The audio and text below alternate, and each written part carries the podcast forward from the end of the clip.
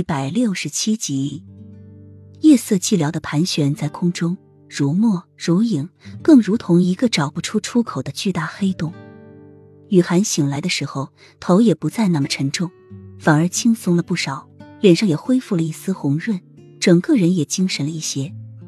雨涵摸着自己的头，他明明记得自己晕倒在铁笼外的，为什么会在这房子里，还舒适的躺在稻草上安详的睡了一夜？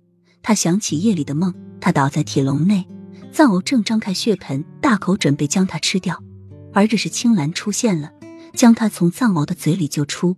他将他抱到了简易的房子中，抱住他，帮他暖身子，还在他耳边说他会实现对他的诺言，宠他、爱他、疼他。但是他现在不行，而他却很想张口说话，告诉他他可以等他，但是他却要走了。他情急之下。喊出了他的名字，而紧接着青兰就消失了。那个梦该不会是真的吧？真的是青兰将他抱回来的。梦中的青兰和他所认识的青兰一样，清秀，眼眸深邃，带着盈盈的微笑，笑起来的样子有点痞气，但是却很真诚。他还记得他说他宠他、爱他时的深情，还有说到他娘的时候那种落寞和悲伤。雨涵将头埋在膝盖中。摇着头，大滴的泪水从雨涵的眼眶中流出。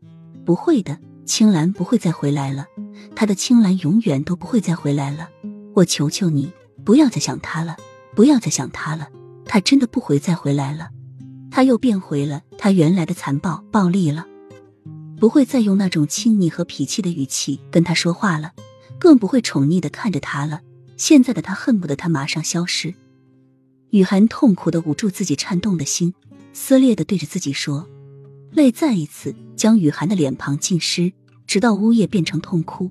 他对那只羊说过，可以不投个好人家，但是自己一定要变强，不要让别人来主宰你的生命。